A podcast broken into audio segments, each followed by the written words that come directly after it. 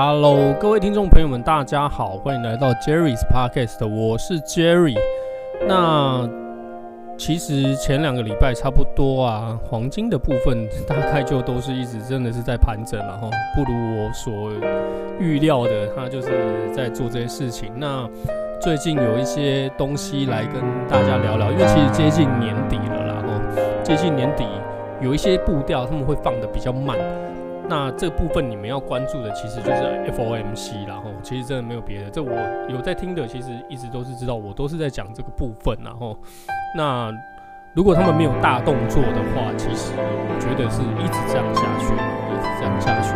不过呢，这几天开始黄金终于有一些风声了吼，不是黄金啊，FOMC 啊，那对美元指数这些地方，他们都有一些。态或是动作，所以黄金开始有一些动作，有一些现象要发生。那两个礼拜没更新了哦，真的很抱歉。那我跟大家讲一下原因啊。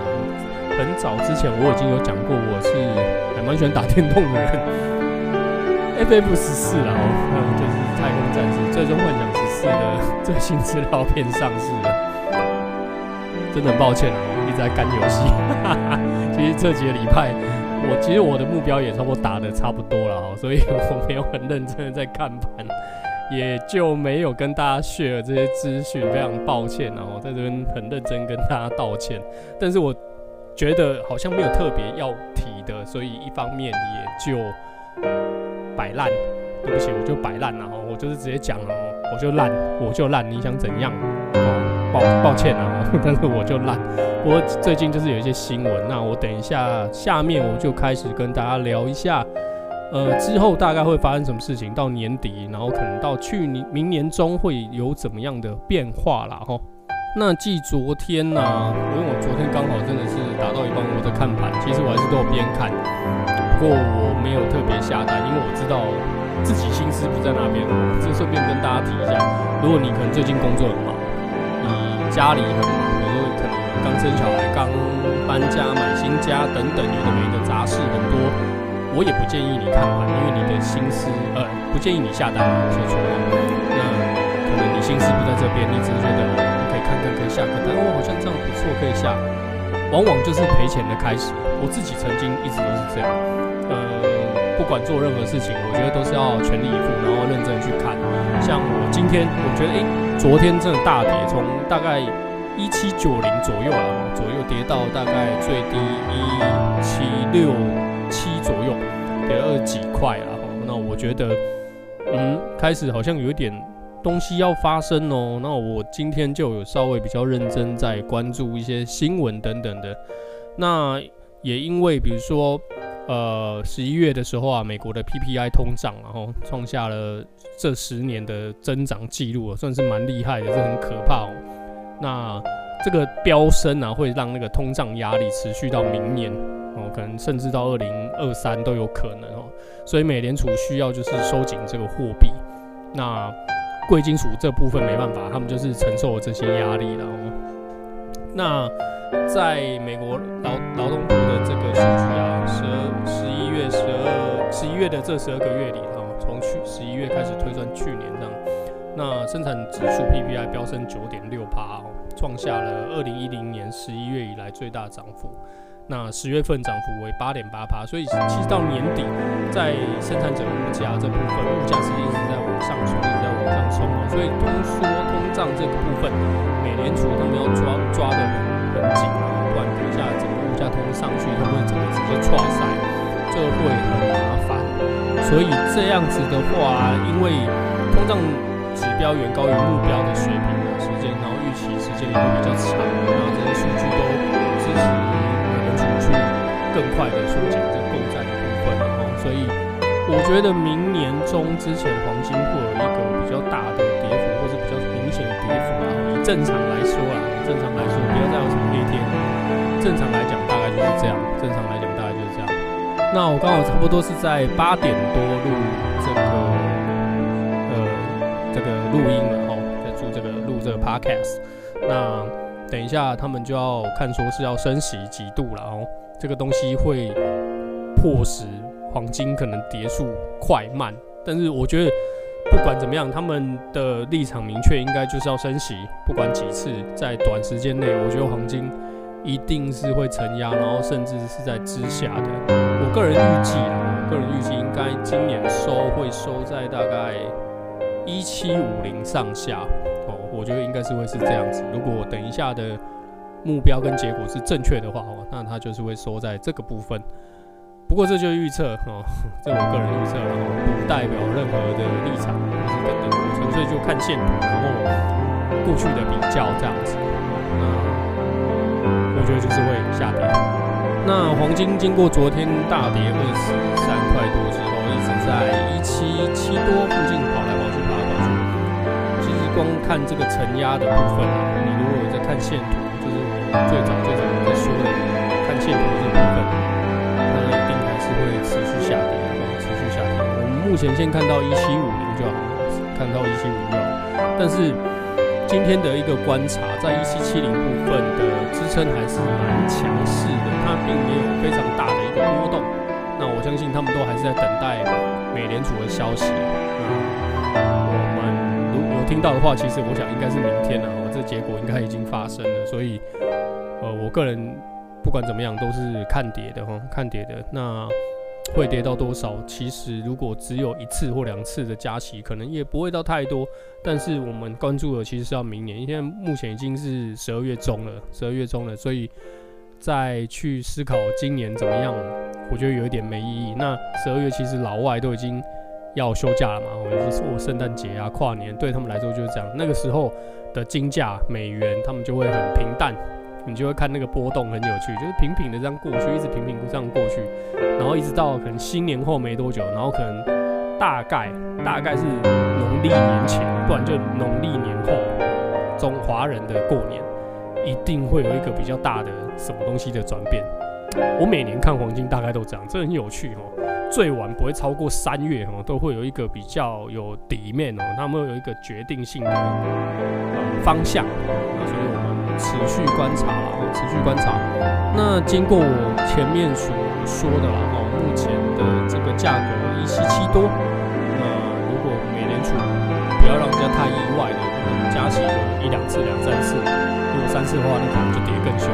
他们因为有很多人要提前先逃命嘛，那所以应该会引领一个整个大下跌的一个状况。呃，建议大家就是订单直接先设，直接先设。下就是刷刷刷，它就是噔噔噔，我就是进单赚钱，进单赚钱，大概就是这样子的状况。那我自己也已经设了，其实目前我就已经先下一单了，在一七七二的左右就先下一单了。然后呃，先看到一七五五，那如果跌破了一七五零，我们再往下看到一七三零，再往下大概就一七一零了哈，大概是这样子的区间跟幅度。其实这些数字我一直重复都在说，那如果有在听的人都知道，其实我讲的好像也都差不多，但是因为他们的支撑，他们的准位大概就是在这个附近，所以其实有在听的人大概就知道说，诶，你该怎么抓了。我不会讲得很仔细，然后因为我自己也不会看得很仔细，所以你自己可以去呃以我的推测，然后你自己去发展你自己喜欢的下单方式，然后你自己的。呃，进单的点位、准位哦，这都是自己的哦。那也不要因为说，哎，听了 Jerry 讲，看他怎么都赔钱之类的，不要不要这个东西，请不要怪我，因为如果我赔钱，你听我赔钱，那我也是赔钱，所以不要完全都照着我的说。因为我讲过，并不是百分之百赚钱，没有这种人哦。有了，可能 IG 那种诈骗可能，那他们可能实单一单，然后错一单那个还很少钱。就算那个是模拟的，他们不知道弄了几个模拟才搞出这样子的画面，我也是觉得蛮厉害的。不然就是整个呃那个，比如说 F 叉什么什么，那个都是他们家的，他们自己可以控制价格，所以他们可以自己很自由的去洗这个单，因为他们知道价格在哪边。这个就是一个操作的一些，应该是说找呃工经纪商的一个美感之类的，嗯，不要去找那一种奇奇怪怪你没听过的。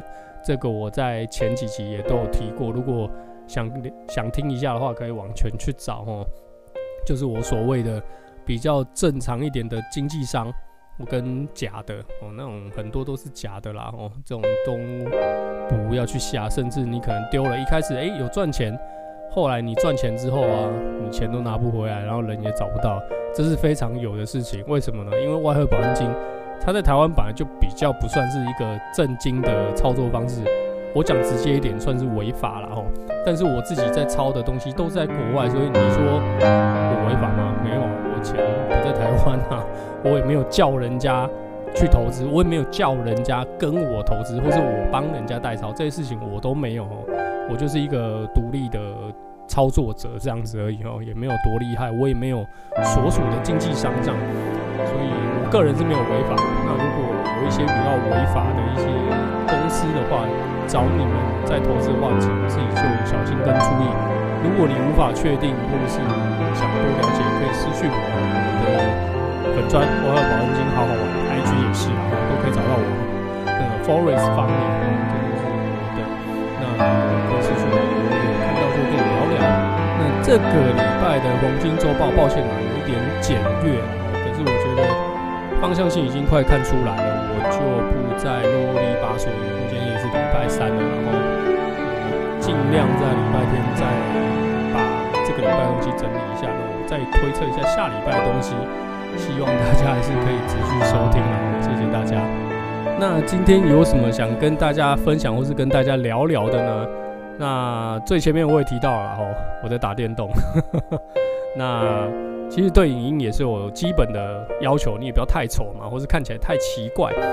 哎，最近正在研究一些影音的规格哈，那大家比较常听到的可能是 HDMI，那或是 DP port，什么是 DP port？那我这边跟大家稍微解释一下我自己所查到的东西，HDMI 嘛，High Definition Multimedia Interface，就是它可以把声音跟影像就是合在一起。那 DP port 就是 Display port，它也可以做到一样的事情，但在他们两个的竞争中呢，呃，DP port 的画质一直都是比较强的，都是比较高规的。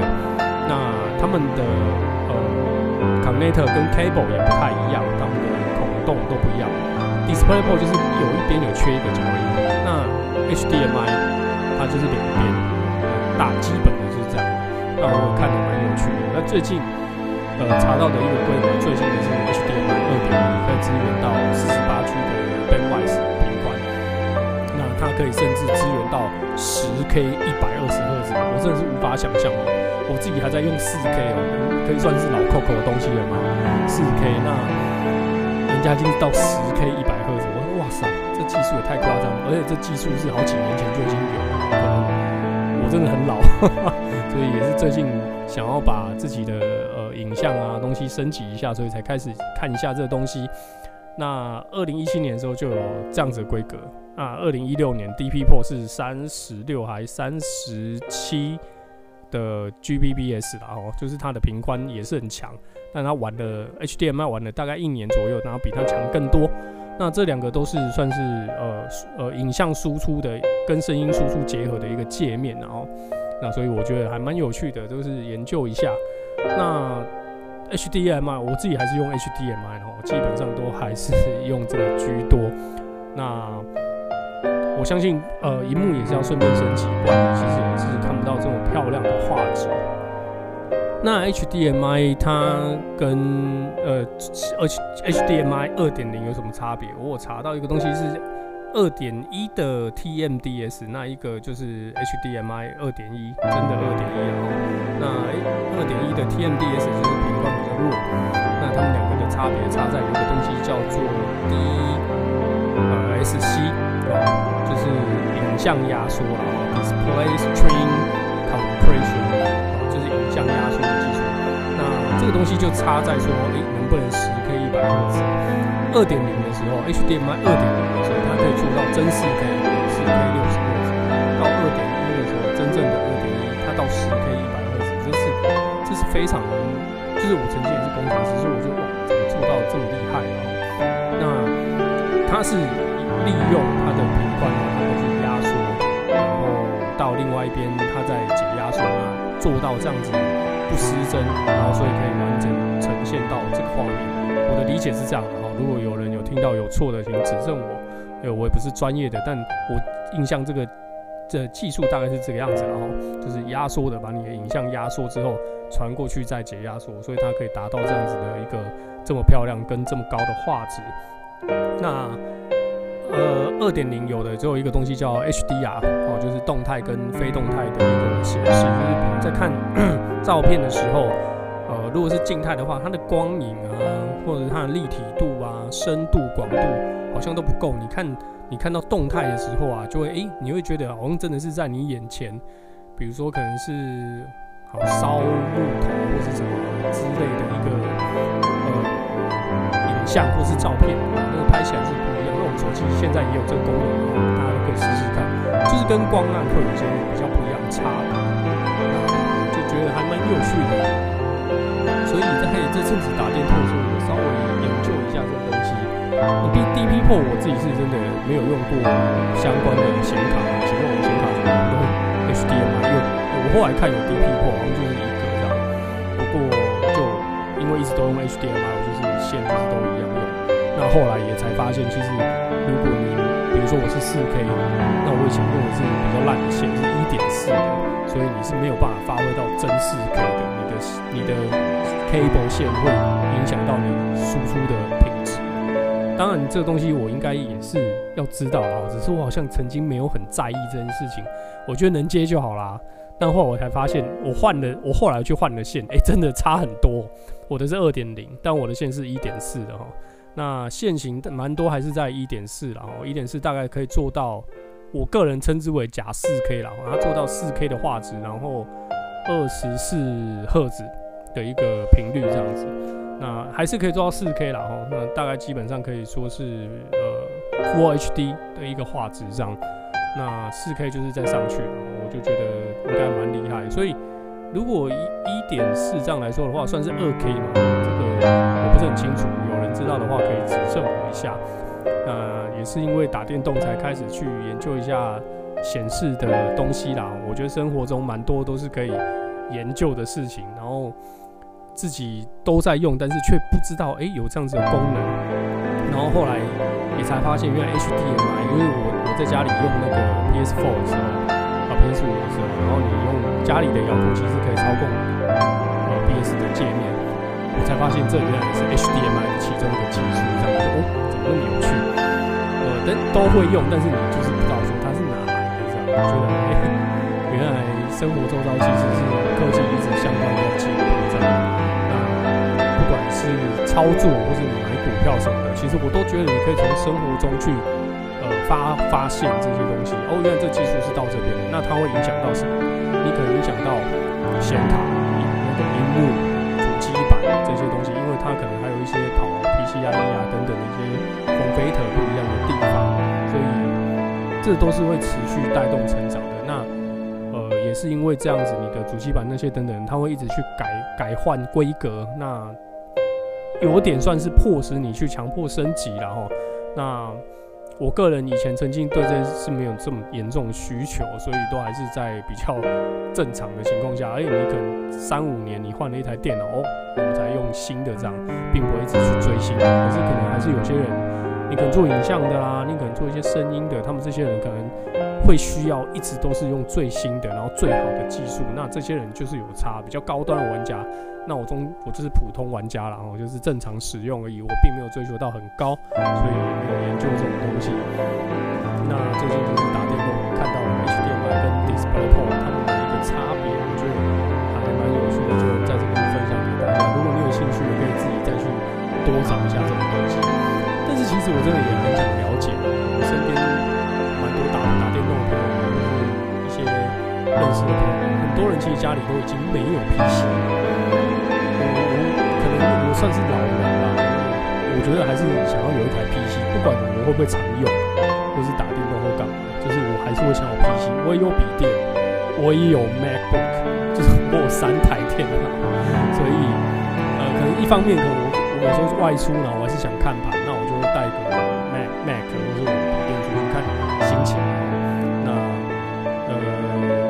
不知道为什么大家好像对 PC 的需求越来越少，是因为都只用手机，只用 iPad 吗？可是我觉得还是有一些东西，你用这两个东西是做不太到的哦。嗯，比如说可能这东西也只有我会用啊。比如我自己喜欢收集 CD 的人，所以我会用 CD 来转档，所以我还有光碟机是蓝光的。哦，那很多人都会说哈，还有人在干这种事情吗？不是都用 Spotify 吗？我我也有 Spotify，可是我有些东西就是很想听 FLAC 嘛，那或是我自己想要收藏，就这样子而已。不过我相信，好像我身边几乎是没有人跟我做一样的事情，我比较特例一点嘛，是这样子。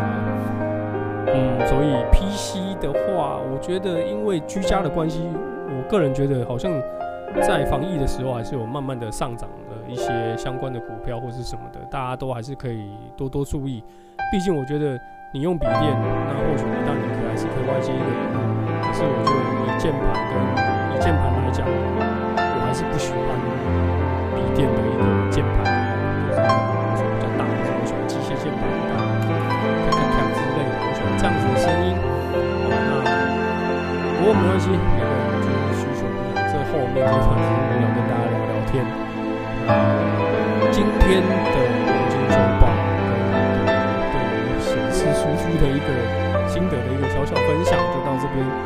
谢谢大家，谢谢大家。如果你还有在收听 Jerry's Podcast，我非常感谢你。因为两个礼拜应该没什么人在关注我，真的很抱歉。那有在听的朋友们，我就谢谢你。